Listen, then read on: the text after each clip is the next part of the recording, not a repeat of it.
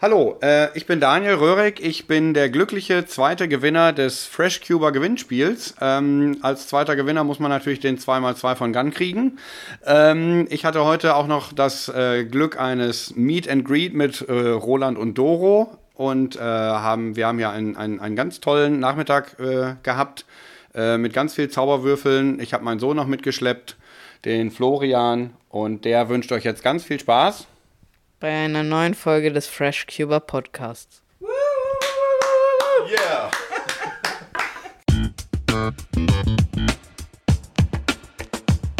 Hi, hier ist Cornelius Diekmann. Oh, hallo, ich bin Jules Desjardins. Hi, my name is Mats Falk, the 2018 European Champion. Ja, ich bin Henry Gerber. Hi, so my name is Juliette, speedcuber from France, and I'm the current European record holder for one-handed average. Uh, hallo zusammen, hier ist Reto Rubendorf, uh, Weltrekordhalter in 3x3 Fewest Moves.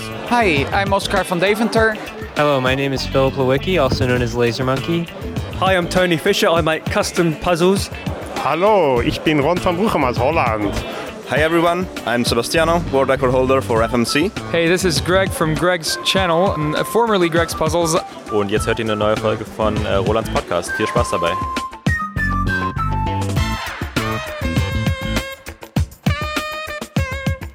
Herzlich willkommen, liebe Zuhörer.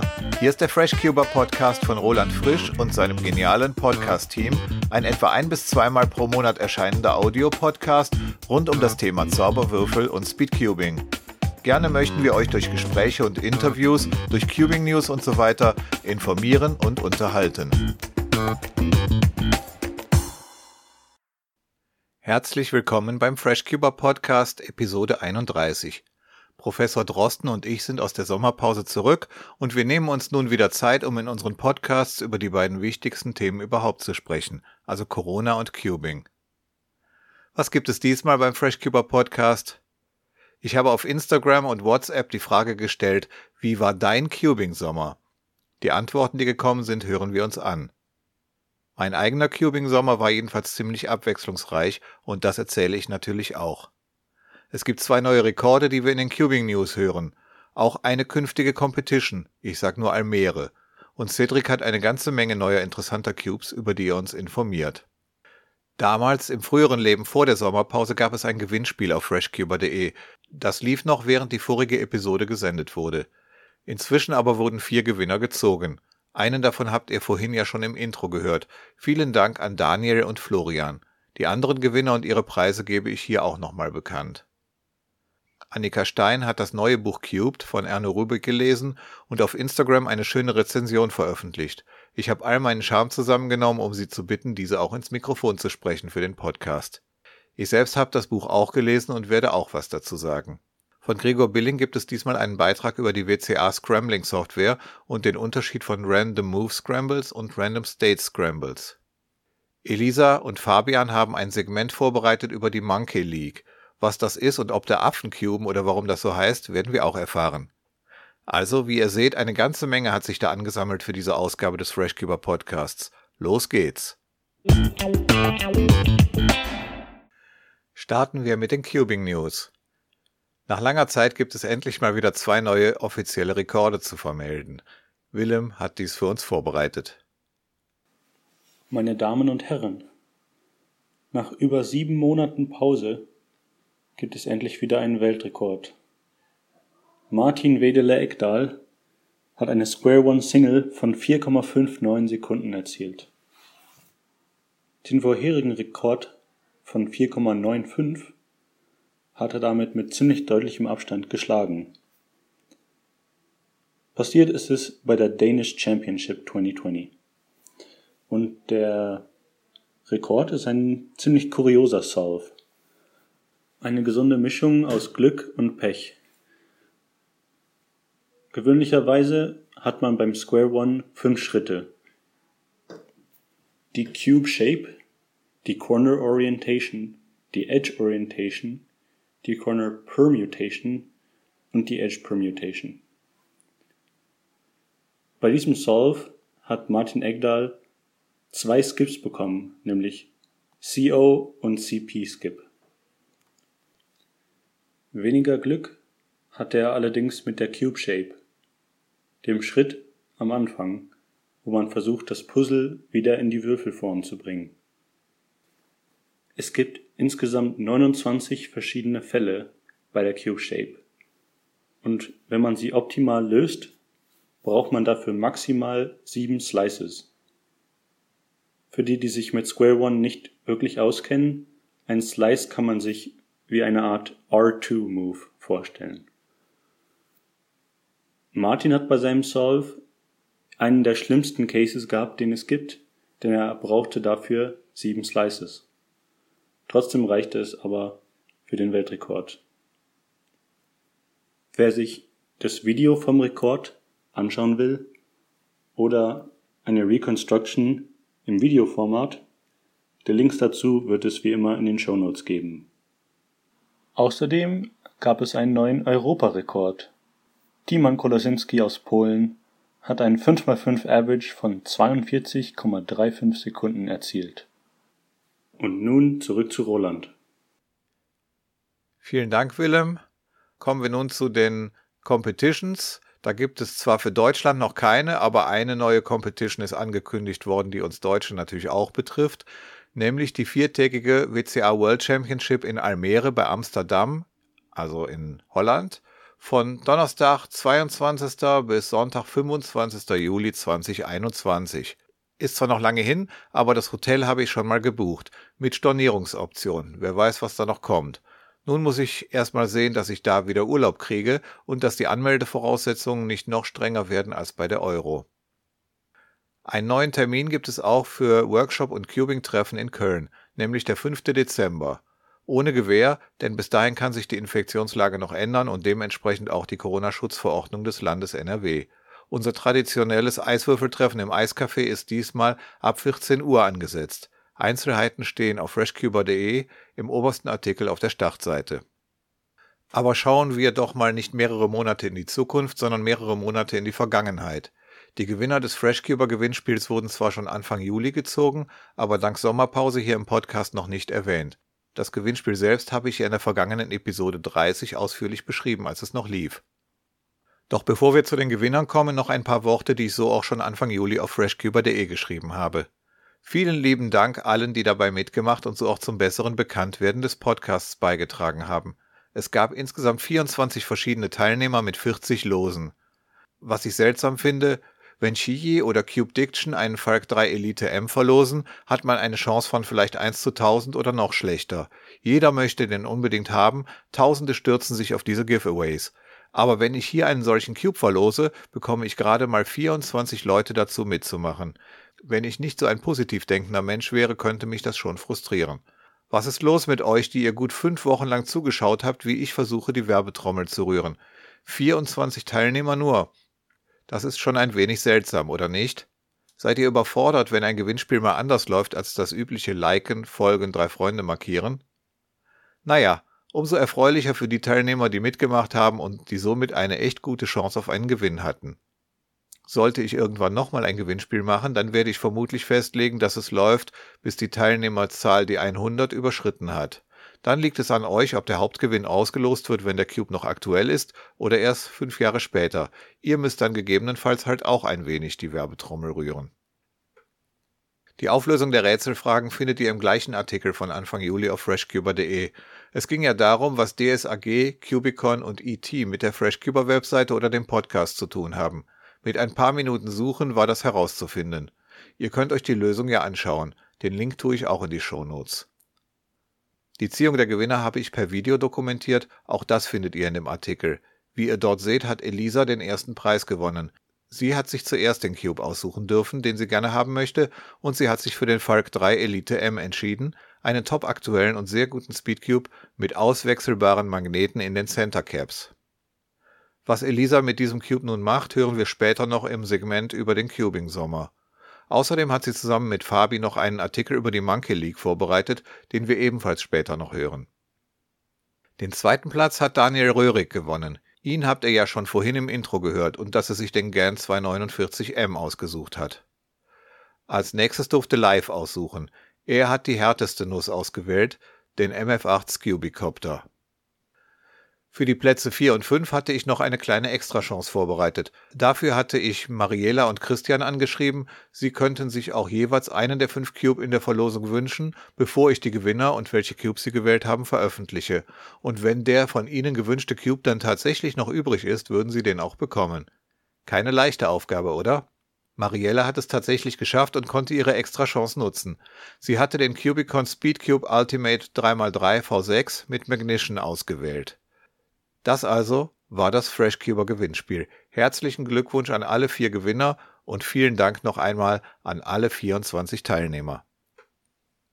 Weiter geht es mit den Cubing News und zwar mit dem Segment Neue Cubes. Unser Hardware-Spezi Cedric Schweizer hat dazu wieder einen Beitrag vorbereitet. So Leute, die Sommerpause ist vorbei, also bin ich auch wieder da und kann euch ein paar Cubes vorstellen. Heute haben wir neun Cubes. Darunter gehört der NGC 7x7, die Chihi Magnetic Clock, der Garn Pyraminx M, die neue Shengshao Clock, der RS3M 2020, der Rubix Connected 3x3, die X-Men Bell V2M, der Chihi Chimeng Plus und der Shengshao 19x19. So, fangen wir direkt mal mit dem MGC 7x7 an. Er wiegt 198 Gramm, hat eine Kantenlänge von 67,5 mm und kostet 35 Dollar auf verschiedenen Cube Shops. Er ist außerdem dem sehr schnell, out of the box sehr sehr loose, also muss man ihn auch sehr sehr feststellen. Und ich finde es insgesamt ein gutes Paket für ein 7x7, vor allem für diesen Preis. Also ich werde ihn vielleicht mir auch mal irgendwann holen. Jetzt machen wir direkt weiter mit der Chihi Magnetic Clock. Sie wiegt 125 Gramm, kostet 30 Dollar, hat ein gutes Design, also das Teil sieht auch sehr, sehr gut aus von au außen. 204 Magnete sind in der Clock verbaut. Also nicht noch die Pins dazu gerechnet, sondern alleine 204 Magnete in der Clock. Und dann natürlich die vier großen Magnete in den Pins. Ich finde es für den Preis eine gute Clock mit 30 Dollar. Und ja, ich werde sie mir vielleicht auch mal holen und ausprobieren. Und jetzt kommen wir zum Garn Pyraminx M. Der Cube oder die Pyramide wiegt 64 Gramm, kostet 19 Dollar auf verschiedenen Cube-Shops und hat auch verschiedene GES-Springs. Also kann man sich den auch wieder sehr, sehr doll einstellen. Die Standardversion hat aber nur eine Sorte und die ist direkt vorinstalliert. Ähm, die Magnete werden von dem Core angezogen, also ist auch ein neues System. Die Standardversion hat halt nur die vorinstallierten Springs. Die Explorer Version hat mehr Springs und die Enhanced Version hat mehr Springs und nochmal diese normale Magnete, also so ein Dual Magnetic System. Also, ich denke, das wird ein Top Pyraminx, vor allem für Speed Server und halt für die besseren Cuber. Außerdem hat Sheng Shao auch noch eine Clock rausgebracht. Sie kostet nur 10 Dollar, aber dafür habe ich jetzt auch keine weiteren Informationen gefunden. Ist halt einfach eine Budget Clock, könnte man sich mal holen, wenn man das wollen würde. Außerdem hat Moju den RS3M 2020 herausgebracht. Er wiegt 86 Gramm, hat eine Kantenlänge von 56 mm und kostet 9 Dollar auf verschiedenen Cube Shops. Er hat ein Dual Adjustment System, also kann man sozusagen den fester stellen, aber er fühlt sich trotzdem extrem locker an. Aber man kann ihn sehr kontrollierbar machen, aber er ist auch trotzdem dann noch schnell genug. Also insgesamt für 9 Dollar eigentlich ein perfekter Cube. Rubix hat auch mal was Neues rausgebracht. Und zwar den Rubix Connected 3x3. Er wiegt 112 Gramm, kostet 60 Dollar und hat eine Kantenlänge von 57 mm. Er ist einfach ein Smart Cube von Rubix Original. Also auch mal wieder was Neues von Rubix. X-Men hat auch einen neuen Pyraminx rausgebracht. Und zwar den X-Men Bell V2M. Er kostet 17 Dollar auf verschiedenen Cube Shops, hat drei Magneteinstellungen, also drei verschiedene Stärken und ein sehr, sehr gutes Drehgefühl. Ich denke, das wird auch wieder ein Top-Pyraminx für Top-Cuber. Und Chihi hat auch noch einen neuen 3x3 rausgebracht, den Chihi Chimeng Plus. Er kostet nur 10 Dollar, hat eine Kantenlänge von 9 cm und wiegt 245 Gramm. Außerdem hat er, hat er eine sehr gute Performance für diese Cube-Größe. Und der letzte Cube ist jetzt der größte massenproduzierte Cube der Welt. Und zwar der Shengshao 19x19. Er kostet einfach 1000 Dollar auf The Cubicle, hat eine Kantenlänge von 13 cm und wiegt 1758 Gramm. Also ich finde, das nur was für große YouTuber, um das mal Leuten zu zeigen. Oder was für extreme Sammler. Ich würde mir persönlich nie so einen Cube holen, aber ich finde es krass, dass sowas jetzt auch mal herausgebracht wurde. So, das war's jetzt für diesen Monat mit dem Cubes. Das waren jetzt ein bisschen viele, aber das war wegen der Sommerpause, weil die etwas lange war. Und da sind halt viele Cubes herausgekommen. Also das war's jetzt. Ciao. Also den Shengshao 19x19, den hole ich mir nicht, aber den YJ MGC 7x7 und die Xie Clock, die habe ich mir schon geholt. Und ich bin begeistert von beiden. Die Sensor Clock werde ich auch mal testen. Mal sehen, was eine Budget Magnetic Clock so kann. Zumindest bei 16 Sekunden Clock Solvern, wie ich es bin. Dankeschön an Cedric für diese Übersicht über die Neuerscheinungen. Übrigens, falls ihr den Schenkschau 19x19 gerne auf freshcuber.de und meinem YouTube-Kanal rohfrisch sehen möchtet, dann macht doch mal 1000 Dollar locker und schickt mir eine zu. Als Dankeschön für dieses Geschenk werde ich dann einen kompletten Zoll filmen. Dauert vermutlich 100 Stunden, aber ich habe ja eine Kamera bzw. Videoschnittsoftware mit Zeitraffer. Also, nur zu, was sind schon 1000 Dollar für ein solches Video? Sagt aber am besten vorher Bescheid, nicht dass hier gleich 5 oder 10 Stück ankommen. Zu dem Rubik's Connected, den Cedric eben erwähnt hat, möchte ich auch noch was erwähnen. Es ist ein Bluetooth Cube oder Smart Cube, wie es sie ja schon länger gibt. Die ersten waren der Geeka Supercube und der Go Cube, aber inzwischen hat auch gern diverse Modelle herausgebracht, teils mit und teils ohne Lagesensoren. Der neue Smart Cube von Rubix ist offenbar in Zusammenarbeit mit GoCube entstanden oder sogar von GoCube entwickelt und produziert worden. So genau weiß ich das nicht. Jedenfalls muss man entweder einen GoCube oder den Rubix Connected haben, um sich beim aktuell laufenden Red Bull Rubik's Cube World Cup, der dieses Jahr online ausgetragen wird, zu qualifizieren. Die anderen Smart Cubes, also GAN und Geeka, werden nicht unterstützt. Schade eigentlich. Ob GoCube und Rubix Connected elektronisch so kompatibel sind, dass sie die gleichen Apps benutzen können, weiß ich auch nicht. Aber werfen wir zunächst einmal einen Blick auf diese beiden Smart Cubes und ihre Vor- und Nachteile. Der GoCube bekommt eigentlich ganz gute Kritiken. Er hat einen Lagesensor, das heißt, die App erkennt, wenn der Cube im Raum rotiert wird. Das kann mein Geeker zum Beispiel nicht. Und bei GAN können es nur die teureren Versionen. Was mich am GoCube stört, die abgerundete Form. Andere bauen Ridges oder Sculpted Oberflächen an ihre Speed-Solving-Puzzle. GoCube hingegen meint, es wäre eine gute Idee, ihn abzurunden, damit er nicht so griffig in der Hand liegt. Vielleicht hat er dadurch einen geringeren CW-Wert, aber praktisch finde ich das nicht gerade. Er ist zwar nicht so stark pillowed, wie es die ganz großen Big Cubes konstruktionsbedingt sind, aber ich bin mir sicher, dass es mich stören wird. Deshalb habe ich ihn mir bisher nicht bestellt. Der neue Rubik's Connected hat die klassische Form eines Rubik's Cube. Das finde ich schon mal sehr sympathisch. Allerdings hat man hier den Lagesensor eingespart. Es liegt also an der App, ob sie die Solve so umrechnet, dass das Cross unten und ULL plus PLL oben angezeigt wird. Wirklich schade. Aber vielleicht gibt es ja irgendwann eine Version 2 mit Lagesensor. Das würde mich freuen. Wer nun beim World Cup des Roten Bullen mitmachen möchte, braucht entweder den eckigen Rubix oder den rundgelutschten GoCube. Das Problem ist allerdings, dass es den Rubix für Otto-Normalsurfer gerade mal zum Vorbestellen gibt, während die Top-Cuber mit Sponsoring ihre Gratis-Exemplare bereits erhalten haben. Das finde ich eine echte Wettbewerbsverzerrung. Stellt euch vor, auf echten Competitions dürften nur die Cuber mit Sponsoring magnetische Cubes verwenden, während die anderen auf Magneten verzichten müssten. Überhaupt ist es ziemlich blöd, dass die Smart Cubes der anderen Hersteller nicht unterstützt werden. Da hätte ich mir von Rubix und von Red Bull mehr Sportsgeist gewünscht.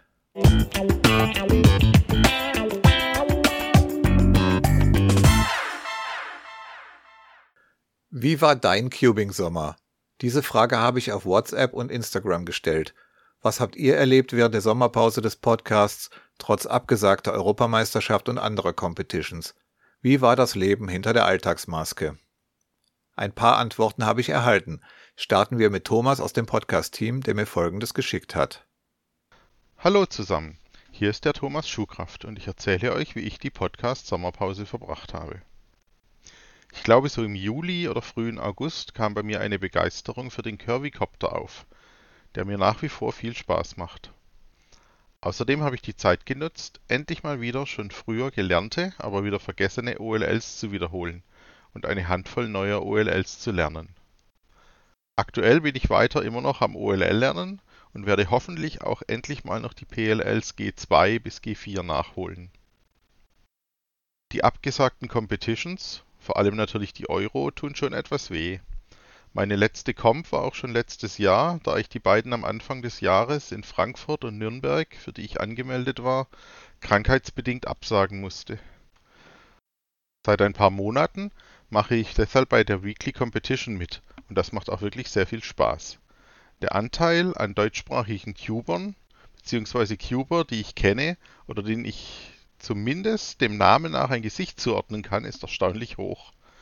Bei den Big Cubes tummeln sich dann auf den letzten fünf bis zehn Plätzen auch die deutschen Senioren Cuber aus Rolands Senioren WhatsApp-Gruppe. Das ist eine ganz nette Sache. Ansonsten freue ich mich auf die nächste Ausgabe des Podcasts. Den Curvycopter finde ich auch ganz witzig, aber das Scrambling ist dermaßen kompliziert, dass ich ihn in der Weekly Competition nicht löse und damit natürlich insgesamt viel zu selten. Das Ding kann man eigentlich nur handscramblen, finde ich. Unsere Silvercuber-Gruppe auf WhatsApp hat sich wirklich schön entwickelt. Sie ist für Cuber, die mindestens etwa so alt sind wie der Cube selbst. Wie Thomas schon sagte, machen etliche von uns regelmäßig bei der Weekly Competition auf speedsolving.com mit, wo wir uns um die hinteren Plätze insbesondere der Big Cube Wertungen streiten. Beziehungsweise ich lasse den anderen Silvercubern dort den Vortritt. Falls du jetzt traurig bist, weil du deutlich jünger als der Cube bist und in die Silvercuber Gruppe nicht einmal hinein darfst, wenn du dir die Haare silbrig färbst, habe ich eine gute Nachricht. Ich habe noch eine weitere WhatsApp-Gruppe gegründet, Fresh Cubers Freunde, ohne Altersbeschränkung. Wenn du dich fürs Cubing interessierst, egal ob als Speedcuber oder eher als Tüftler und Sammler, kannst du gerne in die Gruppe kommen. Schreib mich halt an und sag mir, wer du bist und was du willst. 0171 36 246 74. In dieser Gruppe gab es übrigens auch die Frage in dieser Gruppe gab es übrigens auch die Frage nach dem Cubing Sommer. Elisa, die Hauptgewinnerin des Gewinnspiels, hat mir dazu ihre Antwort als Text geschickt mit der Bitte, es für sie vorzutragen. Hier also Elisas Cubing Sommer. In der Freshcuber Podcast Sommerpause habe ich mir ein neues Cube-Regal gebaut und meine Sammlung erweitert. Ich hatte die Möglichkeit, ein Rezensionsexemplar von Cubed, der Zauberwürfel und die großen Rätsel dieser Welt, dem neuen Buch von Erno Rubik zu erhalten und habe so auch mal die Zeit mit Lesen verbracht. Außerdem habe ich endlich mal das Tuluk OLL gelernt. Soweit also Elisas Antwort. Jetzt wisst ihr auch, warum sie sich im Gewinnspiel den Falk Elite 3x3 ausgesucht hat. Auf das neue Buch von Erno Rubik kommen wir nachher ja noch einmal zu sprechen. Eine weitere Antwort kam von Florian Kastenmeier, den ihr ja aus Podcast Folge 30 kennt. Der mit der riesigen Cube-Sammlung. Hier ist Florians Antwort auf die Frage, wie der Cubing-Sommer für ihn war. Servus, Flo alias Flow, der Cuber hier. Also mein Cubing-Sommer war äh, doch was ganz Besonderes. Unter anderem durfte ich ein paar neue Bekanntschaften schließen. Ich durfte den Fresh Cuber persönlich kennenlernen. Einige neue Würfel kamen dazu und das Rekordinstitut Deutschland hat mir offiziell den Rekord bestätigt, dass ich am meisten verschiedene Zauberwürfel habe. In diesem Sinne, viel Spaß noch weiterhin mit Rolands Podcast. Ja, da habt ihr auch schon eins meiner Highlights des Sommers gehört, denn ich bin im Juli nach Süddeutschland gereist und habe dort auch den Florian und seine Familie persönlich kennengelernt. Das war sehr schön und ein Erinnerungsfoto im Cube-Zimmer haben wir natürlich auch gemacht. Kommt in die Show Notes. Was wir dort sonst noch erlebt haben, gibt es später. Eine weitere Sprachnachricht kam von Fabi, den ich übrigens über die neue WhatsApp-Gruppe Freshcubers Freunde kennengelernt habe und der eigentlich Fabian Damke heißt und ziemlich flott cubed, auch wenn er erst zweimal auf einer Competition war, nämlich auf der Munich Open 2018 und 2019, wie man seiner WCA-Seite entnehmen kann. Fabi beschreibt seinen Cubing-Sommer so.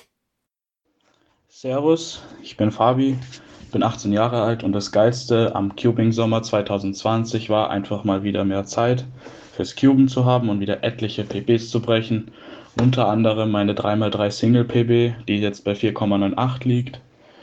5x5, wo meine PB jetzt bei 1,15 liegt, wo ich sehr lange darauf hingearbeitet habe und wo ich darauf am stolzesten bin. Das ist mein Megaminx Average, den ich jetzt von 1,35 auf mittlerweile 1,15 runtergedroppt habe. Einfach nur durch äh, die Zeit, die jetzt mehr im Sommer vorhanden war. Und ich habe mich auch mit einem guten Freund von mir getroffen. Grüße raus, gehen jetzt mal an den MS Cubing. Und ja, ich freue mich schon auf die neue Folge vom Podcast und man sieht sich. Wow, auf der Munich Open 2019 war seine beste Zeit eine Sub 12 und nun hat er inoffiziell eine Sub 5 geschafft. Das nenne ich mal eine krasse Verbesserung. Auch die anderen Zeiten sind super. Glückwunsch. Ich bin gespannt, wie es läuft, wenn es wieder Competitions gibt und du deine Fortschritte amtlich machen kannst. So, das waren die Cubing Sommers oder heißt es Sommerin oder Sommersö oder wie auch immer von Thomas, Elisa, Florian und Fabi. Vielen herzlichen Dank euch für eure Antworten. Mein eigener Cubing-Sommer hatte auch etliche Highlights.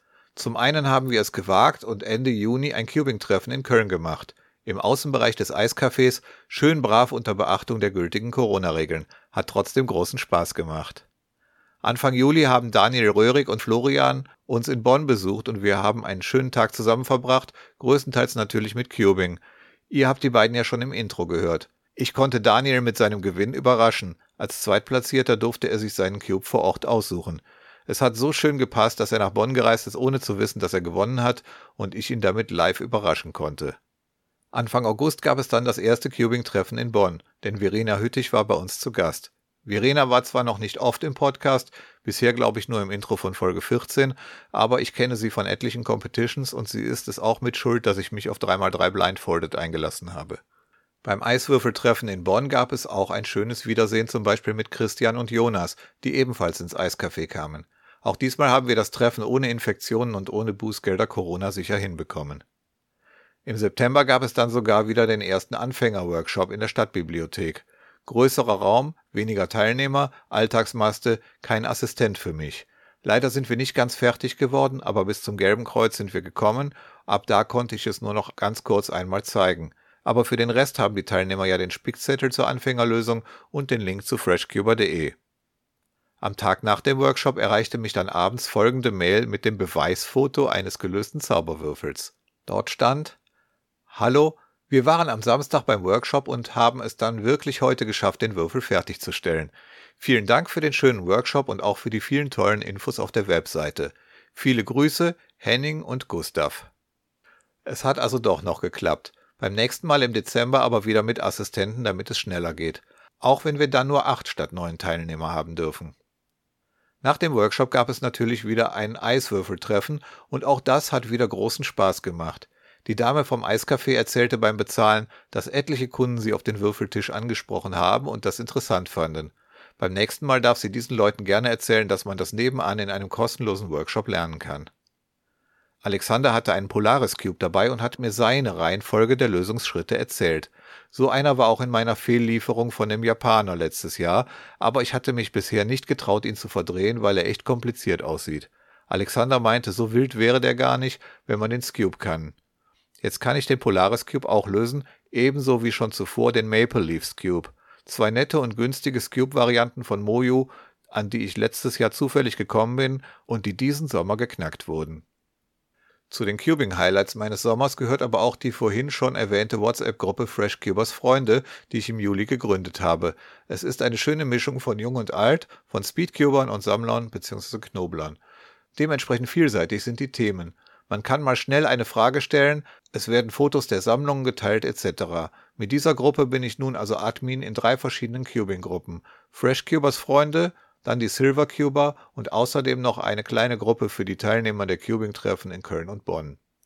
Wo wir schon bei Digitalem sind, ich habe mir eine kleine Actioncam gekauft und habe begonnen, meine Wettbewerbssolves zu filmen. Gerade anfangs habe ich einen interessanten Effekt festgestellt. Die Kamera hat mich ein wenig nervös gemacht, fast ähnlich wie die Zuschauer bei einer Competition. Eigentlich blödsinnig, denn die meisten Videos lösche ich ja später einfach wieder aber für gewisse persönliche Highlights habe ich mir in meinem YouTube-Kanal Rohfrisch eine Playlist namens Just Solves angelegt. Da kommen PBs rein oder sonstige Solves, bei denen ich mich hoffentlich nicht völlig blamiere. Klar, andere sind wesentlich schneller, aber wer beispielsweise 3x3 Blindsolving erst mit über 50 Jahren lernt, wird vermutlich keine Zeiten unter einer Minute erreichen. Damit meine sechs bis neun Minuten nicht zu sehr langweilen, gibt's Zeitraffer während des Memos aber diese Videos sind eine gute Spielwiese, damit ich mich in Shotcut einarbeiten kann, ein leistungsfähiges kostenloses Videoschnittprogramm. Der Blindsolve beispielsweise hat drei Timer, die ins Video eingeblendet werden. Einen fürs Memo, einen fürs Lösen und einen mit der Gesamtzeit. War etwas tricky, aber es hat geklappt. In einem anderen Video seht ihr meine 6x6 Single PB in der Weekly Competition 5 Minuten und 19 Sekunden ist zwar nicht gerade Weltklasse, aber ich habe den Solve während der Fahrt in der Fahrerkabine der Stadtbahn gemacht. Natürlich nicht während ich selber fahre, sondern als Mitfahrer in einem abgeschalteten Fahrerstand, maskenfrei und trotzdem Corona-sicher. Auf Actioncam und Shotcut bin ich übrigens durch Thomas gekommen, den ihr ja hier schon öfters gehört habt. Und zwar bei meinem absoluten Top-Highlight des Cubing Sommers 2020. Im Juli bin ich nämlich auf eine kleine Rundreise durch den Süden gestartet. Den Urlaub, den ich eigentlich für die Europameisterschaft in Almere bekommen hatte, habe ich zunächst bei Thomas in Hohenlohe verbracht und später ging es dann weiter ins Allgäu. Am Ende meines Besuchs bei Thomas und Familie habe ich das Podcast-Mikro ausgepackt und versucht, ein Intro oder ein Interview aufzunehmen. Ist etwas chaotisch geworden, aber ganz witzig. Hört selbst. Irgendwas kriegen wir hin. So. Roland schneidet es eh nachher wild zusammen. Das wird dann, schon mitgekriegt. ja, genau. Also hallo, hier ist der Roland. Ich bin gerade bei der Familie Schuhkraft zu Besuch und das ist der Thomas, der Linus, die Andi, der Julian. Ja, und wir haben jetzt hier drei Tage gecubed und ich frage die jetzt mal ganz kurz, wie es war. Ja, ganz nett. Ja, schön, dass du da warst. Äh, ich habe mir das bewundert angeschaut. Julia, du schläfst. Äh, ja. Du schläfst noch, ne? okay, da kommt gerade nicht so viel. Dann halte ich mal dem Thomas das Mikro vor die Nase. Ja, war cool. Wir haben drei Tage lang unseren Wohnzimmertisch quasi nicht gesehen, weil er voll war mit Cubes. Aber es war wirklich nett. Kannst gerne wiederkommen. Na, das höre ich doch gerne. Hat mir wirklich Spaß gemacht bei euch. Und ich habe auch eine Menge gelernt und ihr vielleicht auch. Und wir hatten eine schöne Zeit zusammen und es war auch nicht nur Cubing. So, will noch einer was sagen? Nö. Nö, nö, nö. Ja, dann danke ich euch für das Mini-Interview. Vielen lieben Dank jedenfalls an Thomas, Andi, Linus und Julian, dass ich bei euch zu Gast sein durfte. Den Regentag habe ich mit jede Menge Kultur verbracht, indem ich mir die Wirtmuseen angeschaut habe. Als das Wetter besser wurde, haben Thomas und ich Schwäbisch Hall besucht und zwischendurch immer wieder Cubing, Zauberwürfeln und Speedsolven. Thomas hat mir unter anderem drei günstige Cubes von Funkscene gezeigt, von denen ich zwei dort auch gelöst habe – wieder zu Hause habe ich sie mir gleich bestellt, weil sie echt interessant sind. Ein Fischer 4x4, ein Windmill 4x4 und ein Axis 4x4. Wer den normalen 4x4 lösen kann, findet in diesen Cubes eine spannende Herausforderung und sie kosten bei Z-Cube gerade mal etwa 3,50 Euro pro Stück, plus Versand. Damit sind wir bei neun Cubes, die ich im Verlauf des Sommers erhalten habe. Von Funkscene gibt es ebenfalls sehr günstig einige Cubes in Form von Früchten. Apfel, Birne, Orange, Pfirsich und Zitrone als 3x3, außerdem eine Banane als 2x2x3. Die mit der 3x3-Mechanik habe ich gleich zerlegt und Ecken und Kanten in eine Schale getan. Ein Obstsalat aus Zauberwürfel-Einzelteilen. Sieht echt appetitlich aus. Das Foto der Früchte und des Obstsalates in der Schale haben in der Reddit-Gruppe Cubers ungefähr 1700 Likes bekommen. Ich tue es natürlich auch in die Show Notes. Weitere neue Cubes, die in diesem Sommer bei mir einzogen und die ich für besonders gelungen halte, sind der YJ MGC 4x4 und ganz neu der YJ MGC 7x7. Außerdem der fast würfelförmige 3x3xL von Witteden, der toll aussieht, wenn er shapeshiftet, wenn er auch etwas schwergängig und leicht instabil ist. Das kann man vom YJ Yuhu Megamix V2M ganz und gar nicht behaupten. Der ist günstig und liegt mir trotzdem viel besser in der Hand als zum Beispiel der Galaxy. Auch die neue Qi-Clock habe ich mir bestellt und sie gefällt mir sehr gut. Nun habe ich drei Top-Clocks, quasi für jede Etage eine. Doch nochmal zurück zu meiner Tour durch den Süden. Nach dem sehr schönen Aufenthalt bei Thomas und Familie bin ich dann weitergefahren nach Mindelheim zu Florian. Schönes Hotel gleich in derselben Straße. Wir haben uns genauso gut verstanden wie schon im Podcast-Interview. Aber auch mit Florians Familie war es sehr nett. Sohn Daniel habe ich mit einem Dayan Hong V3M happy gemacht denn obwohl Papa die größte Zauberwürfelsammlung Deutschlands hat, fehlte dem Junior ein guter Speedcube. Sachen gibt's. Naja, jedenfalls hat Daniel Feuer gefangen für Speedcubing. Ich würde mich freuen, wenn seine Begeisterung anhält. Nun kenne ich also nördlich von Bonn einen Daniel mit Sohn Florian und südlich einen Florian mit Sohn Daniel. Schön, dass man durchs Cubing überall neue Bekanntschaften oder sogar Freundschaften schließen kann. Der südliche Florian hatte übrigens für meinen Aufenthalt in Mindelheim dort auch ein Cubing-Treffen organisiert. In einem Jugendzentrum bzw. Corona-sicher auf dem Parkplatz davor. Die nötigen Tische, Sitzgelegenheit und Sonnenpavillons wurden einfach rausgetragen. Am Montag bin ich dann von Mindelheim noch etwas tiefer ins Allgäu hinein zu Erwin, mit dem ich seit einigen Wochen E-Mail-Kontakt hatte. Er hatte angeboten, mir das Allgäu zu zeigen. Er hat sich dafür einen Tag freigenommen und wir sind mit seinen beiden Kindern Lukas und Nadine unter anderem nach Neuschwanstein hochgewandert, durch eine schöne abseits gelegene Schlucht, also nicht wie die meisten Touristen. Ich hätte dort die Gelegenheit für ein Instagram-taugliches Stück Cubiography gehabt, in dem ich meinen Zauberwürfel vor das Schloss gehalten hätte, aber obwohl Instagram-Cuber wohl auf sowas stehen, habe ich mir das gespart. Irgendwie hat der Cube nichts mit Neuschwanstein zu tun und umgekehrt auch nicht. Cubiography, also Cubing Photography, ist für mich eher, wenn sich der Zauberwürfel oder andere Twisty-Puzzle irgendwie originell präsentieren und nicht nur einfach vor Eiffelturm oder Kölner Dom etc. Mein Obstsalatfoto von vorhin würde ich vielleicht als Cubiography bezeichnen lassen. Oder meine vor einigen Monaten gemachten Kunstinterpretationen der 11x11 als Mondrian und mein Master Kilomings als Stillleben aller MC Escher. Soweit meine Meinung zu Cubiography, auch wenn ich in Neuschwanstein nichts dergleichen gemacht habe. Nach Neuschwanstein mit Blick auf Hohenschwangau haben mir Erwin und seine Kids noch Schloss Linderhof gezeigt, das angebliche Lieblingsschloss des Märchenkönigs Ludwig II. und das einzige, dessen Vollendung er noch erlebt hat. Insbesondere die Parkanlage mit der gegenüber vom Schloss ansteigenden Treppe, die einen Blick von oben auf die ganze Anlage ermöglicht, sind sehr imposant und mussten ebenfalls nicht durch einen Zauberwürfel im Bild abgewertet werden. Dieser Tag mit Erwin, Lukas und Nadine war jedenfalls auch sehr schön. Nette Leute überall. Erwin hat mich übrigens dazu gebracht, mich nach dem Urlaub mal wieder etwas mehr mit Rue für den 3x3 zu beschäftigen. Mit der Rue-Methode brauche ich momentan etwa eine Minute, um den Zauberwürfel zu lösen. Dabei verwende ich für die oberen Ecken allerdings nicht die optimierten Rue-Algorithmen, sondern Tuluk OLL und den T-Perm bzw. Y-Perm. Die CMLL-Algorithmen habe ich mir zwar schon ausgedruckt, aber mich noch nicht näher mit ihnen beschäftigt. ALX lernen und behalten ist so eine Sache mit Ü50 Hirnen. Vorerst bleibt CFOP also meine Main-Methode, aber mal über den Tellerrand zu schauen ist ja auch interessant. Und Rue-Solves machen schon Spaß, finde ich. Jetzt, wo ihr wisst, wer Erwin ist, nochmal zurück nach Mindelheim zu Florian, der Erwin nämlich in seinem folgenden Beitrag auch namentlich erwähnt. Ein besonderes Thema, Zauberwürfeln und dabei Gutes tun. Schicke Cubes und ein deutscher Rekord. Bitte, Florian. Ja, hallo, Roland.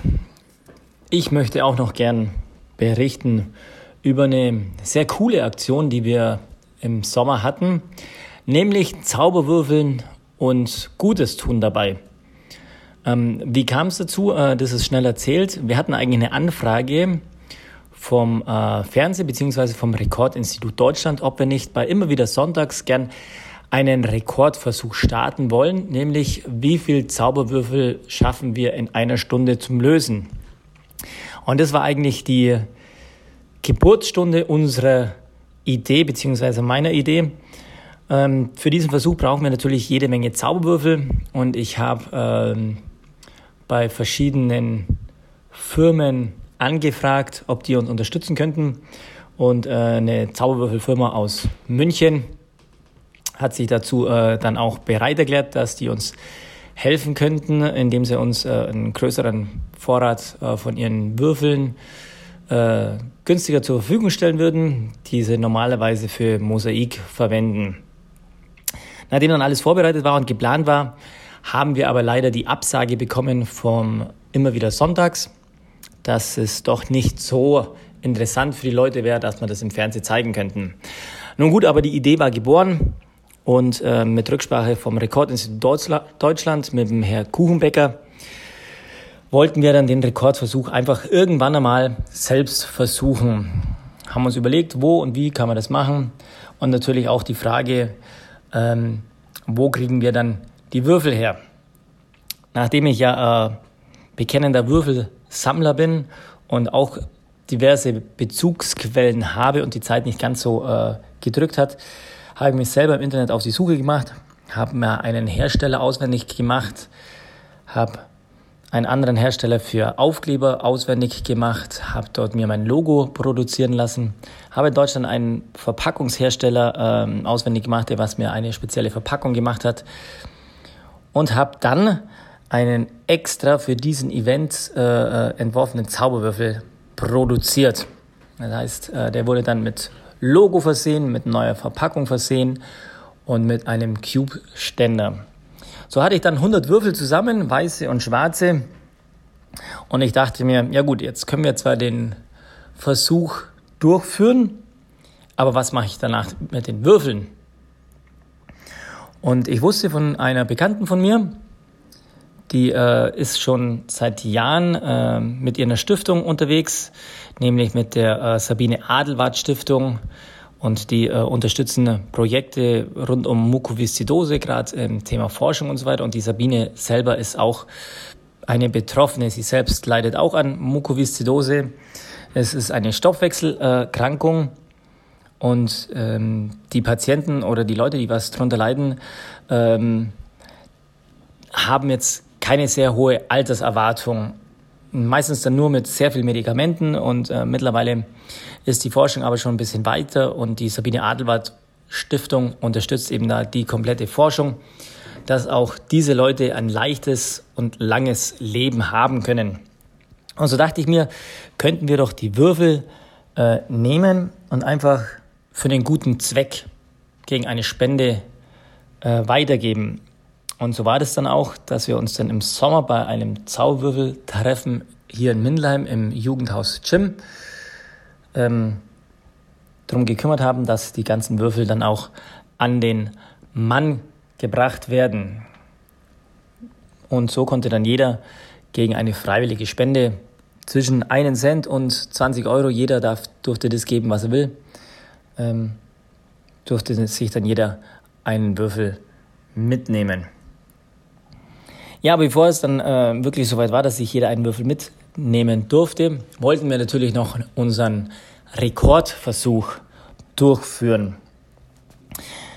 Ähm, unser Rekordteilnehmer selber war der Jürgen Ostrieder, einer unserer äh, jüngeren, beziehungsweise mittlerweile ist er schon 17 und unser schnellster Speedcuber hier im Umkreis.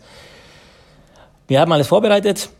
Äh, auch du, Roland, durftest ja dann äh, mit scramblen. Äh, Erwin hat dann auch noch mit gescrambled. Also wir hatten zwei Scrambler. Wir hatten alle Scramble, haben wir auch aufgezeichnet. Wir hatten zwei Zeitnehmer. Wir hatten zwei Leute, die was den Würfel weiterreichen. Und ich hatte die Hauptaufsicht. Und dazu haben wir das Ganze dann noch gefilmt. Leider kam dann nicht ganz der Weltrekord zusammen, der liegt nämlich bei über 300 Würfeln. Aber immerhin hat es für den Deutschlandrekord gereicht und der liegt jetzt bei 229 gelösten Würfeln in einer Stunde. Bestätigt hat uns das Ganze dann das Rekordinstitut Deutschland. Dazu gibt es dann auch eine hübsche Urkunde von Jürgen. Und ich denke, wir werden das noch die nächsten Male vielleicht ein bisschen verbessern und ausbauen. Wie dem auch sei, im Großen und Ganzen kam dann ein bisschen was an Geld zusammen, fast äh, 100 Euro, die ich dann der Sabine Adelwart persönlich auch überreichen durfte.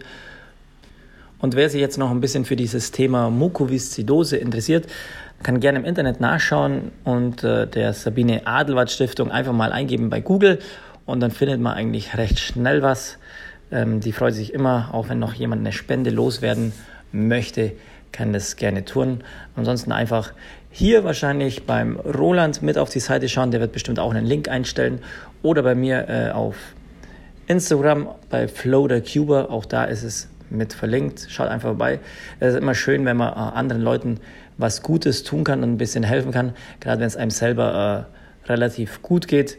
Denn Gesundheit ist doch wohl das größte Hab und Gut, was wir haben. Und wenn wir gesund sind, kann man gern auch mal ein bisschen was zurückgeben an andere. Und jetzt wünsche ich euch noch weiterhin viel Spaß bei Rolands Podcast. Vielen Dank an Florian Kastenmeier für diesen interessanten Beitrag und Gratulation an Jürgen Osterrieder für den einstündigen Rekord. So viel zu meiner Sommertour durch den Süden mit viel Kultur, Natur, Cubing und neuen Freunden. Dankeschön an Thomas und Andy, Linus und Julian, Florian und Julia, Daniel mit Leon, Lea und Anna, Erwin und seiner Frau, Lukas und Nadine sowie all die anderen netten Leute, zum Beispiel beim Treffen im Jugendhaus Gym, für viele schöne Momente und Erlebnisse. Ihr habt die ausgefallenen European Championships zu etwas Unvergesslichem gemacht, das mindestens genauso schön war.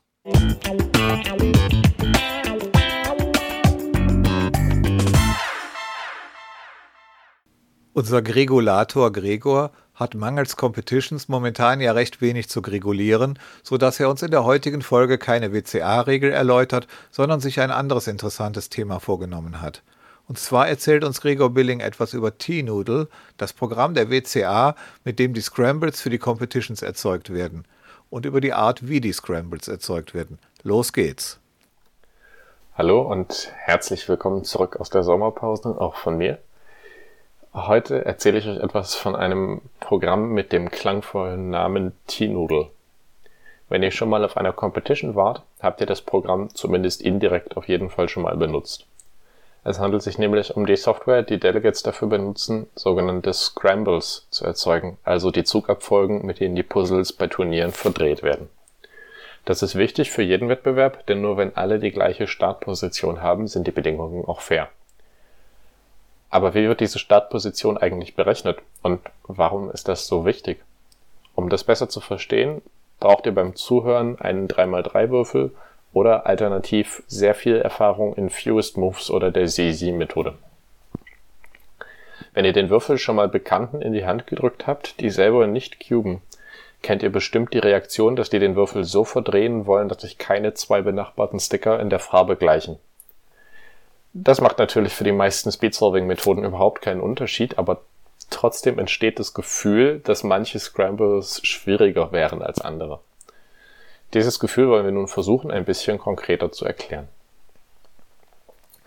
Grundsätzlich sind Computer erstmal sehr gut darin, Zufallszahlen oder Zufallsbuchstaben zu bestimmen. Falls Informatiker zuhören, sollte ich vielleicht erwähnen, dass das tatsächlich nur aussieht wie Zufall, was da rauskommt. Und man mit sehr abgefahrenen Methoden auch voraussagen kann, welche Zufallszahl der Computer denn das nächste Mal bestimmen würde. Das sind aber technische Details und für das Grundverständnis reicht uns dieser möchte gern Zufall völlig aus.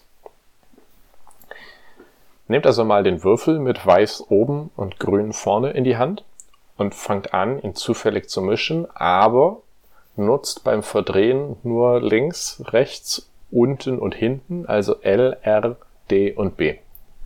Dann könnt ihr euch noch so sehr Mühe geben, die grün-weiße Kante wird niemals von ihrem gelösten Platz weichen. Das liegt daran, dass ihr ohne die U- und F-Seite diese Kante einfach nicht beeinflussen könnt. Ein Würfelzustand, bei dem die grün-weiße Kante zwischen sagen wir, dem orangenen und gelben Center liegt, kann es unter diesen Bedingungen nicht geben. Oder ein bisschen allgemeiner formuliert, wenn ihr die U- und F-Seite auslasst, sind bestimmte Positionen des Würfels mathematisch einfach nicht erreichbar. Und genau das ist das Problem mit zufällig generierten Scramble-Sequenzen. Wenn der Computer einfach losläuft und der Reihe nach 25 zufällige Züge macht, dann kann es passieren, dass zum Beispiel die U-Seite gar nicht gedreht wird. Wenn ihr einen Spielwürfel, also den mit sechs Zahlen drauf nehmt und zehnmal würfelt, kann es ja auch passieren, dass vielleicht kein einziger von diesen zehn Würfen eine 4 ergibt. Das ist schlecht, weil damit abhängig von dem Zufallsgenerator bestimmte Positionen bevorzugt werden.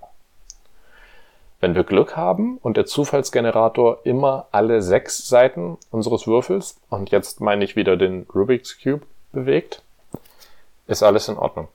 Wenn ihr aber zum Beispiel bei einem bestimmten Scramble kein F und kein B bewegt, dann sind die Kanten immer orientiert und alle, die sie sie verwenden, haben einen unfairen Vorteil.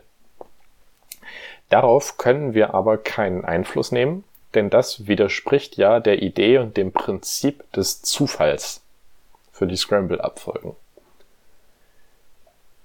Bis ungefähr 2013 wurden allerdings alle Scrambles in der WCA durch diese Zufallsfolgen generiert. Das nennt man auch Random Moves, also Englisch für zufällige Züge. Und das wurde irgendwann schwierig, als beim 2x2x2 zufällig Zugabfolgen entstanden sind, die den Würfel erst ein kleines bisschen verdreht und dann am Ende zufällig fast wieder komplett gelöst haben. Daraufhin hat man eine große, große Menge 3x3x3 Scrambles generiert und mal statistisch ausgewertet, wie viele davon die Edge Orientation, also das, was zum Beispiel CCC-Löser oder Fuse Moves Menschen brauchen, schon fertig gelöst haben. Das Ergebnis sieht ungefähr so aus, dass es Faktor 100 mal mehr gelöste Edge Orientations gibt als ungelöste. Das widerspricht der Vermutung, dass beim zufälligen Scramble alle Zustände gleich wahrscheinlich sind. Und deswegen hat man sich auch gleich eine Lösung für dieses Problem ausgedacht. Sie trägt den Namen Random State. Statt zufällig Züge zu generieren und dann zu hoffen, dass der Zustand des Puzzles gleichmäßig verteilt ist, generiert man einen zufälligen Zustand des Puzzles und hofft, dass der Computer eine Zugabfolge finden kann, die von einem gelösten Würfel zu genau diesem erzeugten Zustand hinführt. Das heißt, ihr könnt euch das so vorstellen, dass der Computer einen virtuellen Würfel erzeugt und von dem die Aufkleber abzieht und dann komplett zufällig wieder draufklebt. Wobei ich sagen muss, fast komplett zufällig, weil natürlich trotzdem darauf geachtet wird, dass das Ergebnis am Ende auch lösbar ist und keine Ecke zweimal dieselbe Farbe besitzt oder eine einzelne Kante gedreht ist. Dann wird dieser zufällige Zustand gelöst und die Lösung wird einfach umgedreht. Wenn man das dann auf einen gelösten Würfel anwendet, landet man bei dem zufälligen Zustand, den sich der Computer am Anfang ausgedacht hat. Und fertig ist der Scramble. Das ist viel fairer, weil jetzt wirklich zwischen allen, Klammer auf, mathematisch möglichen und lösbaren, Klammer zu, Zuständen zufällig mit gleicher Wahrscheinlichkeit ausgewählt wird. Das Problem ist nur, dass man für Random State auch das Puzzle lösen können muss. Man braucht also ein Programm, das für einen gegebenen zufälligen Zustand einen Lösungsweg berechnen kann, um den dann umzudrehen. Das geht inzwischen für zum Beispiel 3x3 schon ganz gut, aber zum Beispiel Megaminx oder 7x7 können selbst modernste Prozessoren noch nicht die nötigen Berechnungen anstellen. Jetzt werden manche von euch vielleicht aufschreien, weil sie das Video vom Lego-Roboter kennen, der einen 7x7 löst. Für WCA-Turniere reicht es aber nicht, das Puzzle irgendwie zu lösen, denn genau das macht der Lego-Roboter. Er löst den 7x7, aber eben sehr ineffizient und mit einem ziemlich langen Lösungsweg. Sondern das Puzzle muss optimal, also mit der kürzesten überhaupt möglichen Zugabfolge gelöst werden. Das liegt an Regel 4b3, der Regulator lässt grüßen, die vorschreibt, dass zum Beispiel ein 2x2 immer mindestens vier Züge vom gelösten Zustand entfernt sein muss. Wenn ihr einen 2x2 da habt, dann nehmt ihn doch mal und verdreht ihn nach der Zugabfolge R, R, R, R, U, U, U. Das sind sieben Züge, die sich aber in einem einzigen Zug lösen lassen. Es reicht also nicht, das Puzzle einfach nur irgendwie zu lösen und dann zu zählen, wie lang die Lösung ist, sondern der Computer muss sich außerdem sicher sein, dass es keinen kürzeren Scramble gibt, der dasselbe Ziel erreicht. Ich hoffe jedenfalls, dass ich nun erstmal das Ziel erreicht habe, dass ihr versteht, was Random Moves und Random State so unterschiedlich macht und dass man mit Random State fairere Bedingungen für alle erzeugen kann. Auch wenn das im Moment zwecks Prozessorleistung noch nicht für alle WCA-Events funktioniert. Trotzdem viel Spaß beim Üben und bis zum nächsten Mal. Vielen Dank an Gregor für diese interessanten Infos. Wie ich auf GitHub gesehen habe, gehört Gregor mit zum Entwicklerteam des WCA Scrambling Programms T-Noodle und die Software hat vor einem Monat eine Versionsnummer mit einer 1 vorne erhalten. Wie es aussieht, jetzt also nicht mehr Beta nachdem sie von 2013 bis Januar 2020 immer mit einer Nullpunkt irgendwas begonnen haben, nun der Versionssprung auf die Version 1.0.1. Dankeschön und herzlichen Glückwunsch an Gregor und die anderen Entwickler, die da in freiwilliger unbezahlter Arbeit quasi am offenen Herzen der WCA operieren. Wer Java auf seinem Rechner installiert hat, kann sich T-Noodle installieren und ausprobieren. Muss man, glaube ich, kein Delegate für sein. Habe ich aber bisher noch nicht gemacht.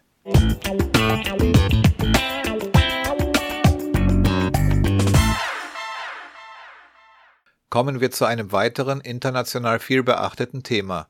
Zauberwürfelerfinder Erno Rubik hat ein Buch herausgegeben, das den Titel trägt Cubed, der Zauberwürfel und die großen Rätsel dieser Welt. Eine Art Autobiografie, aber auch mehr als das. Das Buch Cubed ist seit 17. September 2020 auf dem deutschen Buchmarkt. Aber wie viele andere im Internet publizierende Cuber auch, hatte ich schon Wochen vorher ein Rezensionsexemplar zugeschickt bekommen so dass ich es inzwischen komplett gelesen habe. Quasi gleichzeitig ist es auch in anderen Sprachen erschienen. Auf Niederländisch und Englisch ist es mir bisher ebenfalls im Web begegnet. Das englische Wort cubed, das auch im Titel der deutschen Ausgabe verwendet wird, bedeutet eigentlich gewürfelt, aber auch hoch drei. Also one meter cubed ist ein Kubikmeter. Man kann schon über das erste Wort im Titel philosophieren und rätseln. Der Zauberwürfel ist ja drei hoch drei, also drei mal drei mal drei. Oder ist es ganz anders gemeint? Sind wir nicht alle cubed, wenn der Zauberwürfel uns in seinen Bann zieht? Der Begriff cubed quasi als dem Cube verfallen? Gleichzeitig ist cubed aber auch irgendwie eine Steigerung von squared, quasi eine Potenz höher. Squared heißt im Quadrat oder kariert, aber eine Person, die im Englischen als squared bezeichnet wird, ist langweilig und spießbürgerlich. Vielleicht trägt sie karierte Socken. Hoffen wir mal, dass Leute, die cubed sind, nicht noch mehr in diese Kategorie gehören. Obwohl, dreidimensional karierte Socken wären ja schon wieder cool. Erne Rubik wäre vielleicht der richtige Mann, wenn es um die Erfindung von dreidimensionalem Karo-Muster auf Socken gehen würde. Beim Lesen des Buches und auch bei seinen Auftritten kann man wohl manchmal das Gefühl haben. Seine Erfindung war und ist genial, aber der Wirbel drumherum und um ihn als Person ist nicht so seins. Dennoch hat Herr Rubik sich darauf eingelassen, dieses Buch zu schreiben. Erne Rubik mag Rätsel. Deshalb geht es in dem Buch Cubed um die Rätsel, die der Zauberwürfel uns aufgibt, aber auch um die großen Rätsel dieser Welt, wie es ja auch im Titel heißt. Annika Stein, die ihr ja bereits aus dem Interview in Folge 6 dieses Podcasts kennt, ist Mathematikerin. Viele Rätsel, die der Cube mir nach Jahren noch immer aufgibt, sind für sie einfache Gruppentheorie, Konjugation und Kommutatoren etc. Und dennoch ist sie cubed. Das meine ich nicht im Sinne von karierten Socken, sondern von dem Cube verfallen. Annika hat ebenfalls ein Rezensionsexemplar erhalten und auf Instagram eine schöne Rezension verfasst. Ich habe sie gefragt, ob sie uns die nicht für den Podcast einsprechen möchte. Hier ist sie. Hey, mein Name ist Annika Stein und ich darf euch heute ein neues Buch von Erno Rubik vorstellen. Das Buch trägt den Titel Cubed. Cubed ist auch gewiss nicht das erste Buch, welches sich unter anderem mit dem Rubiks Cube befasst. Ganz im Gegenteil. So wie der magische Würfel selbst den Weg in die Popkultur und die Wissenschaft oder aber auch schlicht in unser Regal geschafft hat, so wimmelt es nur so von Literatur über den Cube. Allerdings ist dieses Buch anders.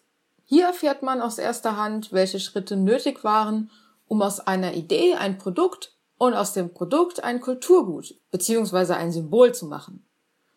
Noch besser, der Würfel selbst nimmt uns mit auf eine Reise in die Vergangenheit, Gegenwart und sogar in die Zukunft. Dabei ist es keinesfalls nur der Würfel oder der Erfinder und Autor Erno Rubik, die den Inhalt ausmachen. Vielmehr schafft es der Autor oft, uns mit dem Cube einen Spiegel unserer selbst vorzuhalten. So bleibt auch ein kritischer Blick auf das Bildungssystem nicht aus, ja, welchen ich als ehemalige Lehramtsstudentin bestens nachvollziehen kann. Sowieso habe ich oft das Gefühl, dass der Autor mit seiner Sichtweise und den Vergleichen, die gezogen werden, voll ins Schwarze trifft. Wo Didaktiker nur von Problemlöse, Kompetenz und PISA reden, fordert Rubik ein Umdenken und mehr Mut zum Einsatz von Lernspielen bzw. Educational Toys im Unterricht. Aber nicht nur dort sieht er Handlungsbedarf, denn auch nach der Schulzeit verliere man oft den kindlichen Spieltrieb, der zu neuen Entdeckungen führe. Vielleicht sollte man die Ergänzung des Lehrplans um Drehpuzzles vorschlagen. Ein so vielseitiges Objekt wie der Zauberwürfel mit all seinen Facetten vermittle laut Rubik nicht nur die üblicherweise genannten mathematischen und räumlichen Fähigkeiten, sondern schule auch auf emotionaler Ebene. Erfreulich zu lesen sind daher auch seine Berichte über den Einzug des Würfels ins Bildungssystem, für die er sich eingesetzt hat und weiterhin einsetzen wird.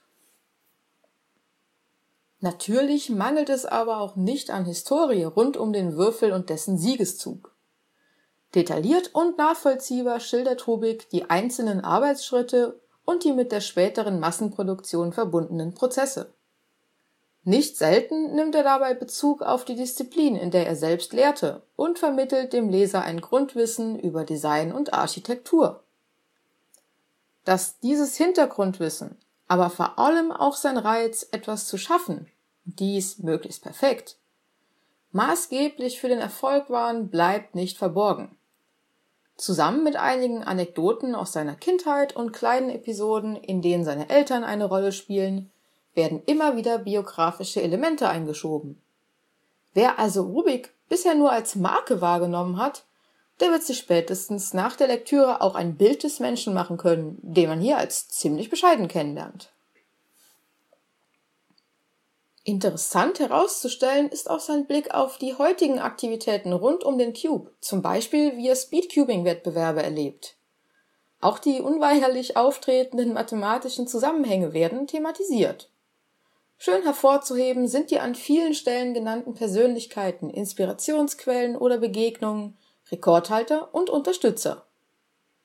Bis zum Schluss erhält man aber auch einen allgemeinen Überblick über die Zeitgeschichte. Von Antike bis KI finden sich immer wieder Verbindungen zum Cube. Während der Spannungsbogen immer aufrechterhalten wird und es durch viele Perspektivwechsel sehr abwechslungsreich bleibt, lohnt es sich dennoch, das Buch in Etappen zu lesen. An vielen Stellen gibt es die Gelegenheit, selbst nachzudenken, das Gelesene einzuordnen und vielleicht sogar ein wenig zu philosophieren. So wie man sich ganz im Sinne des Autors Zeit für Entdeckungen am Würfel nehmen sollte, müsse man sich auch auf sein Buch einlassen. Vielleicht gibt es die ein oder andere Stelle, an der ich mir gewünscht hätte, dass sein Würfel nicht als der Weisheit letzter Schluss dargestellt und heutige Speedcubes als billige Kopie abgetan würden. Nicht nur das Wort billig, kann ein jeder Cuber widerlegen. Aber solche Kleinigkeiten dürfen nicht darüber hinwegtäuschen, dass das ein wirklich schönes Buch geworden ist. Dass die Intuition besonders wichtig im Zusammenhang mit dem Würfel ist und viele Neulinge weder um die Hintergründe Bescheid wissen, noch beabsichtigen, die Basics zu verstehen, erlebt man als Ersteller von Tutorials auch immer wieder. Der kürzeste Weg wird viel zu oft dem eigenen verständlichen Weg vorgezogen, um bloß nicht mehr Zeit und Aufwand als nötig zu verschwenden. Damit geht dem Autor zufolge ein entscheidender Aspekt beim Lösen des Würfels verloren. Und da er der Erste war, der den Cube in den Händen hielt und gelöst hat, scheint diese Entwicklung ihm sehr zu schaffen zu machen. Vielleicht ist auch dies eine Kernaussage des Buchs, dass heutzutage vieles nur noch dem Auswendiglernen von Algorithmen zuzurechnen ist. An manchen Stellen entdeckte ich auch Verweise auf verwandte Literatur oder in angrenzenden Disziplinen wirkende Autoren. Besonders hervorzuheben ist die Schule des Denkens vom Lösen mathematischer Probleme von George Polya, welches schon passenderweise einen Professors Cube, den 5x5, auf dem Cover trägt, noch vor der Erwähnung im Text erinnerte ich mich an genau dieses Buch, welches Problemlösestrategien beschreibt. Offenbar fanden diese nicht nur Eingang in Cubed, sondern auch in die Entwicklung des Zauberwürfels. Auch David Singmaster und Alexander Frey blieben in Cubed nicht unerwähnt, die ihrerseits meiner Meinung nach Mainstream-taugliche Zauberwürfelmathematik publiziert haben.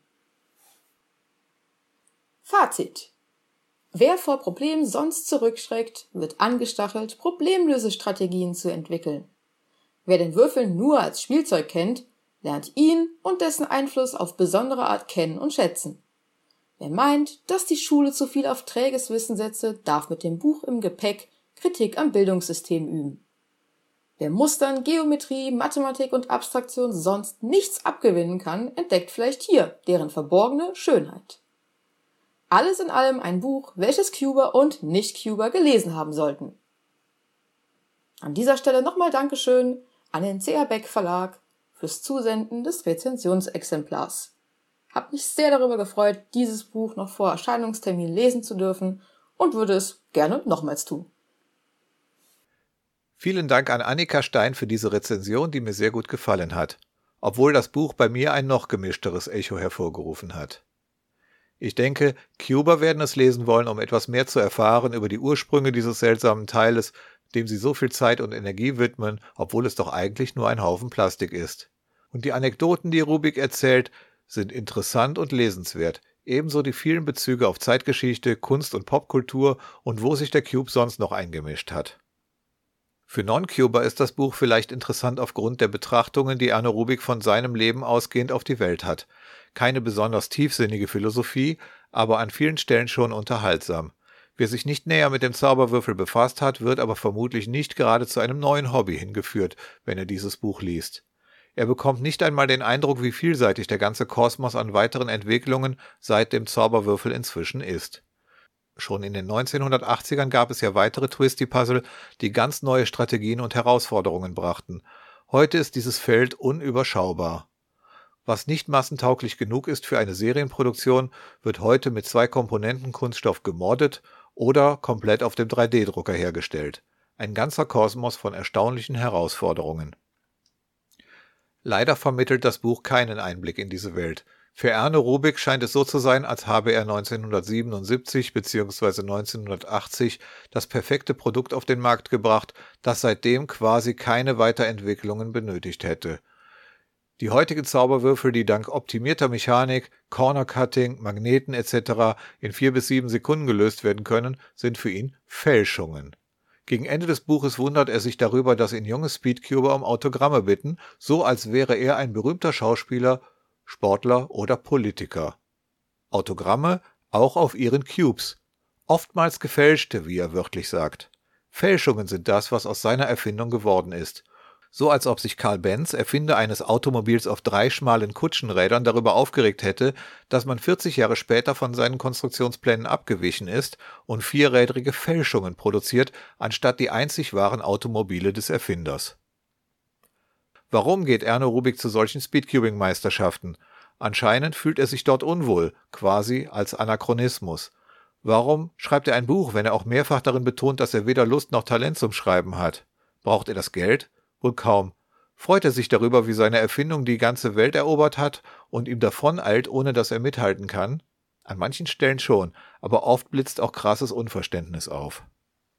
Speedcubing ist ihm, dem Juror der ersten Zauberwürfel-Weltmeisterschaft 1982, fremd geblieben.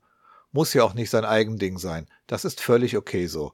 Es ist für ihn, der Perfektion so mag, keine Erfüllung, Algorithmen auswendig zu lernen und den Lösungsweg zu perfektionieren. Aber wenn man schon ständig zu Landes- und Weltmeisterschaften eingeladen wird, sollte man doch wenigstens in der Lage sein, den Ablauf zu beschreiben. Auf den Seiten 162 bis 168 philosophiert Rubik lange darüber, welch seltsamer Sport es ist, denn die Bewegungen sind zu schnell, um sie wirklich verfolgen zu können. Die Tour de France könne man besser verfolgen. Ja, möchte ich ihm erwidern, vielleicht vom Hubschrauber des Fernsehsenders. Aber am Straßenrand sieht man alle Radler einmal vorbeihuschen und das war's. Von den meisten weiß man vermutlich nicht mal den Namen. So stelle ich mir als Ahnungsloser das jedenfalls vor bei Radrennen. Wie sich Erno Rubik einen WCA-Wettbewerb vorstellt, liest sich so. Zunächst erklärt er korrekt, was ein Average of Five ist, und dann heißt es auf Seite 167, ich zitiere wörtlich, vor dem eigentlichen Wettkampf hat man 15 Sekunden Zeit, um die Position in Augenschein zu nehmen, ohne dabei schon eine Drehung vorzunehmen. Anschließend muss der Cube wieder auf eine sensorische Platte auf dem Tisch gestellt werden. Beim Startsignal, mit dem die Zeit zu laufen beginnt, nimmt der Spieler ihn dann wieder in die Hand. Wenn er fertig ist, stellt er ihn zurück auf die Platte, woraufhin die Zeitmessung stoppt. Zitat Ende. Ich war bisher bei 19 Competitions, aber ich habe noch nie eine solche sensorische Platte gesehen. Ich habe 528 erfolgreiche Versuche in meiner WCA-Statistik aber noch nie habe ich ein Startsignal erhalten, um den Cube wieder in die Hand zu nehmen. Speedcubing ist also wirklich nicht so seins. Er hat sich nicht einmal angeschaut, wie ein Timer funktioniert und bedient wird. Das quirligste und lebendigste Kind seiner Erfindung interessiert ihn nicht so sehr. Die Welt der Cube-Sammler und Modder ist aber auch nicht so seins. Dazu sagt er noch weniger. Es müsste ihn als Architekt und Produktdesigner doch faszinieren, was alles Kreatives aus seiner Erfindung gemacht wurde. Vom Fisher Cube in den 1980ern bis hin zu einem 19x19x19, den man sich heute kaufen kann. Ich habe nach Lesen des Buches eher den Eindruck, dass der Zauberwürfel für Herrn Rubik ein freundlicher Begleiter ist, dass er ihn gemächlich löst, wenn ihn ein Fernsehteam darum bittet. Ein Spielzeug, das in Griffweite seines Schaukelstuhles liegt und das man sich ab und zu mal vornimmt.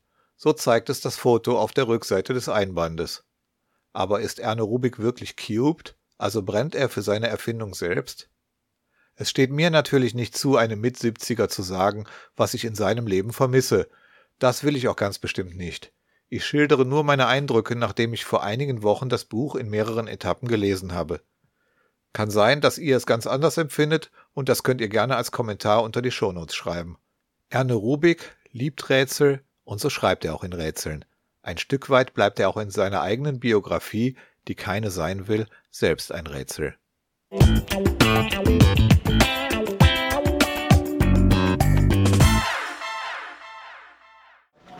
Hello, my name is Philip Lewicki, also known as Laser Monkey, and you're listening to Fresh Cuber Podcast. Bitte nicht weinen, aber wir kommen jetzt tatsächlich schon zum letzten Segment dieser Episode. Competitions gibt es ja bisher kaum welche, aber Online-Live-Competitions waren ein großes Cubing-Thema der letzten Monate, wie sie beispielsweise von Swiss Cubing oder Cubing USA organisiert wurden, um nur mal zwei zu nennen, bei denen ich anfangs auch teilgenommen habe. Schon vom Namen her herausragend ist die Monkey League. Aber sie funktioniert auch anders als sonstige Online-Comps. Was es damit auf sich hat, haben Elisa und Fabi zusammengetragen. Die beiden kennt ihr ja schon vom Cubing Sommer am Anfang dieser Episode. Der Name Monkey League verweist auf Philipp Lewicki, der in Folge 15 und 16 schon mit seinem Intro zu hören war, das ich aber gerade noch einmal abgespielt habe, denn Recycling ist ja gut für die Umwelt. Die Monkey League ist ein interessantes Turnier, aber nur vom Zuhören nicht ganz leicht zu verstehen. Deshalb gibt es in den Shownotes auch die Links und eine von Fabi handgeklöppelte Übersicht über die Abläufe im ersten und zweiten Turnier. Hören wir aber zunächst mal rein. Servus, ich bin's Fabi und Elisa und ich haben uns zusammengetan und wir präsentieren euch die Monkey League. Ich werde alles davon berichten, da Elisa mich gebeten hat, ihren Teil für sie einzusprechen. Nun fangen wir an. Die Monkey League wurde ins Leben gerufen von Philip Lewicki, auch bekannt als Laser Monkey. Daher kommt auch der Name Monkey League. Philipp ist bekannt für seine Breakdowns von Solves und seine Zusammenfassungen von großen Comps, wie zum Beispiel den Worlds oder den US Nationals. Nebenbei gesagt, Philipp wohnte auch mal bis er 8 war in der Nähe von Berlin. Nun zur Monkey League. Qualifizierte Cuber treten 1 vs 1 Matches gegeneinander an. Da es die neue Season 2 ist, gibt es ein neues Format. Das alte Format am Rande erklärt war wie folgt ein Average of 5 mit Punktebewertung. Zwei für einen gewonnenen Average, einen Punkt für die Singlezeit und einen Punkt, wenn man alles hatte. Nun zum neuen Format. Es gibt zwei Schienen A4 Cuber, also insgesamt 8 Cuber, die werde ich euch nachher auch noch vorstellen. das neue Format ist wie folgt. Es gibt Best of 5 Sets, heißt es gibt insgesamt 5 Solves. Wer drei davon gewinnt, hat ein Set gewonnen und der erste, der drei Sets gewinnt, hat das Match für sich entschieden. Nun zu den Teilnehmern.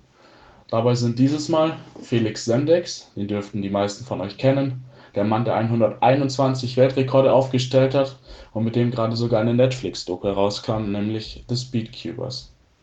Unter anderem ist auch dabei Timon Kolaczynski, Sieger der Season 1 der Monkey League und Pyraminx Average WR-Halter.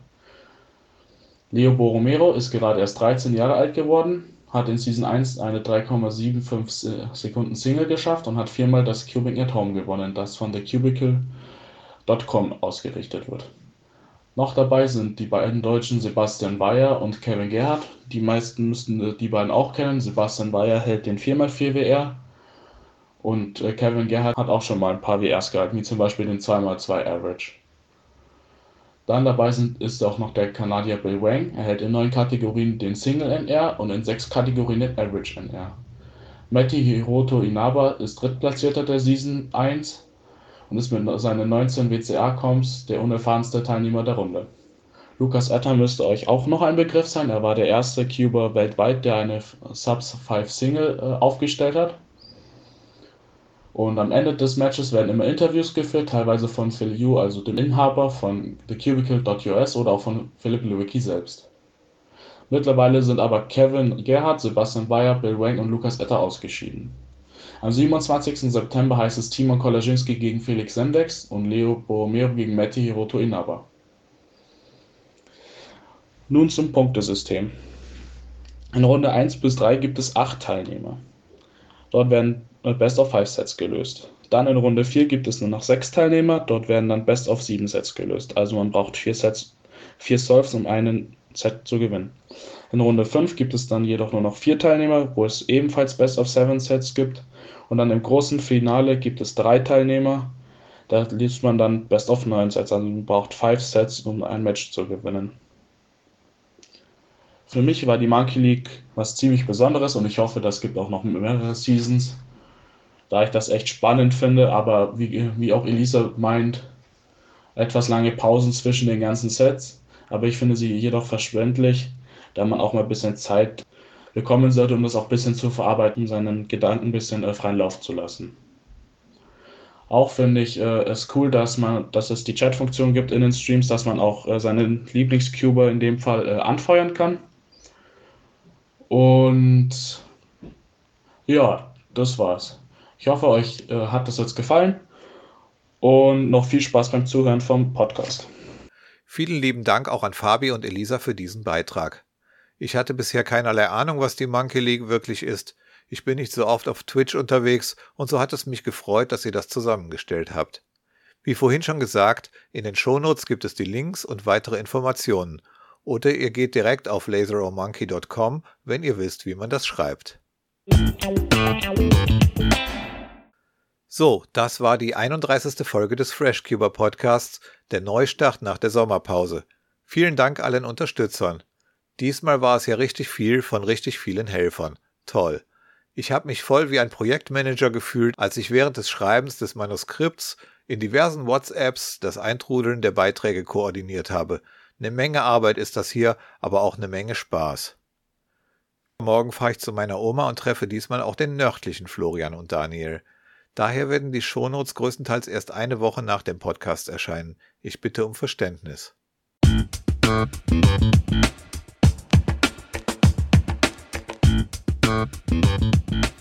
Damit sind wir leider am Ende dieser Episode angelangt.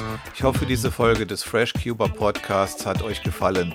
Meine Cubing-Website ist freshcuber.de und dort findet ihr auch die anderen Folgen dieses Podcasts und die Möglichkeit, ihn zu abonnieren, sodass ihr keine Folge verpasst. Wenn ihr dieses Projekt unterstützen möchtet, dann teilt den Link zum Podcast, erzählt anderen Cubern davon, schreibt fleißig Kommentare unter die Show Notes dieser Folge und schickt mir Ideen für weitere Themen. Ihr könnt mir auch gerne e-mailen an podcast@freshcuber.de.